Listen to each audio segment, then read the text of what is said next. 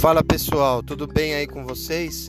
Seguinte, tava ouvindo hoje um, um curso do Jerônimo Temel e ele, ele falou uma, umas coisas muito importantes uh, que eu já sigo em alguma parte da minha vida e eu queria falar também para vocês porque ele deu uns ressignificados e eu acho importante é, até eu pensei em algumas coisas e eu quero falar para vocês isso também. Uma das coisas que uh, eu já sigo é ressignificar muita coisa na minha vida, tá? E ele colocou um, um pensamento sobre os nossos desejos e sobre o nosso sofrimento. E é uma coisa muito real. Todos nós temos desejos diversos, né? Desejos diversos. Desejos de ter um carro melhor, ter um, um apartamento melhor, melhorar o nosso casamento, ter, ter filho, que o nosso filho passe, uh, exemplo, num vestibular, ou que passe na escola mesmo, ou até nesse momento agora, né, de, de que tudo volte ao normal. Uh, quem tem gente, tem muita gente que perdeu o emprego mesmo, então deseja se reposicionar no mercado. Então nós temos nossos desejos. E uma, uma coisa muito importante para a gente entender, para tentar melhorar a nossa vida, é saber que o, o sofrimento ele surge de um desejo. O sofrimento ele nasce de um desejo. É, é, é meio estranho isso até falar, mas ele faz sentido. Por quê? Se você tem um sofrimento Uh, é, vou, vou, falar ao, ao contrário, né?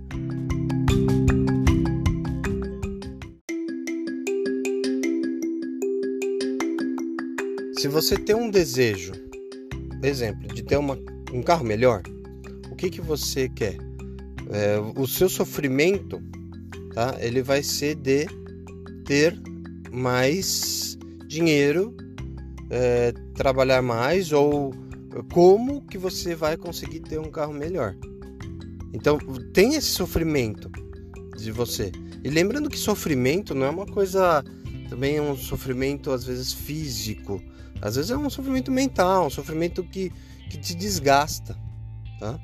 Então, uh, se a gente pensar que nós temos um desejo e temos um sofrimento para isso, o, o que, que a gente tem que fazer? A gente tem que amenizar esse sofrimento. E como a gente ameniza esse sofrimento? Transformando os nossos desejos em combustível. Porque se a gente deseja alguma coisa e isso não serve de combustível para você ter uma, uma melhor adaptação ou faz, é, pensar como que você vai fazer aquilo que você deseja de uma maneira mais eficiente, uh, você, o seu sofrimento continua grande. Então, se você transforma o seu desejo em combustível, a tendência é você diminuir o sofrimento que você tem, pois você está almejando aquilo de uma maneira mais saudável. Eu sei que parece meio viajante, parece meio teórico isso, mas é muito fácil de você entender quando para quando você usa uma ferramenta, né, uma, quando você coloca na prática isso. Eu vou deixar bem claro o que eu estou querendo falar. Para você transformar seus desejos em combustível, o que você tem que fazer é iniciar agora a agradecer o que você já tem.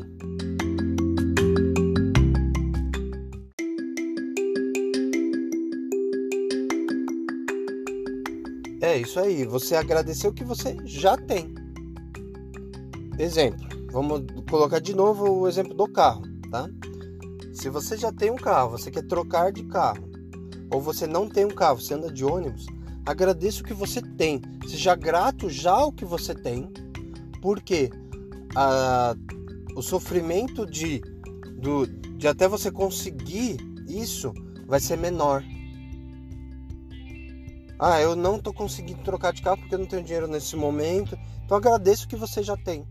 Porque se você ficar pensando muito o que você precisa fazer, isso torna-se desgastante. Seu cérebro vai se desgastar cada vez mais, pensando que você não tem o sofrimento que você passa por não ter esse carro novo.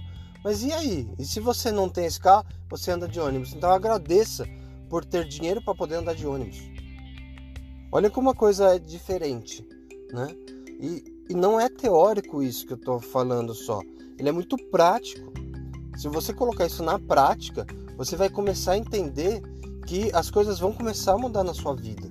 Você, o teu desejo vai se tornar combustível. Isso está acontecendo comigo. Eu falo para vocês, isso acontece comigo. Né?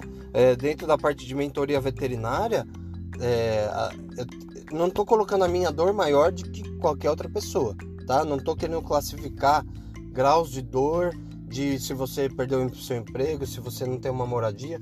Não estou falando isso. Estou falando assim, é, cada um tem a sua. A gente não está numa competição, tá? Mas é, as minhas mentorias diminuíram, chegaram ao ponto de cancelar várias e agora está começando a retomar isso. Então, como que eu, eu fiz para que eu desejo que isso retorne logo? Porque eu desejo ter dinheiro para pagar as minhas contas e todas as outras coisas que eu faço, né? Então, como que isso daí pode mudar? Como que eu mudo isso? Quando eu começo, eu comecei a enxergar novas oportunidades. Eu comecei atrás de novas coisas, não fiquei parado. Fiquei esperando a coisa chegar. E isso ressignificou. E eu agradeço tudo que está acontecendo. Então eu sei que tudo que está acontecendo eu agradeço. Eu agradeço por estar com a minha família mais tempo. Eu agradeço por estar com a minha esposa. Eu agradeço pelas coisas que minha esposa faz por mim, pelo sorriso que meus filhos me dão, pelas, pelas oportunidades que estão surgindo. Então é assim que a gente melhora e diminui o nosso sofrimento. A gente acaba sendo mais feliz. Porque não adianta só você, ah, eu desejei um carro novo. Quando você comprar o carro novo, você vai ter felicidade por um tempo só.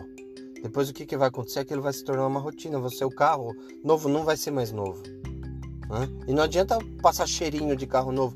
Ele não vai ser mais novo, você já vai estar acostumado com ele. Então, é assim, são essas as coisas. É isso que, que, que faz o mundo girar. A coisa é nova por um tempo, depois ela não é mais. E aí você tem um desejo de ter outra.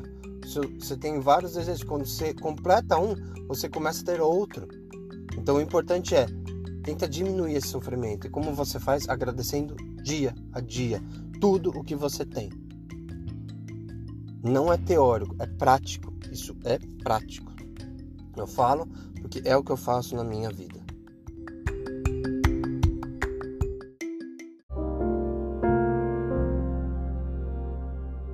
Pessoal, um forte abraço para vocês.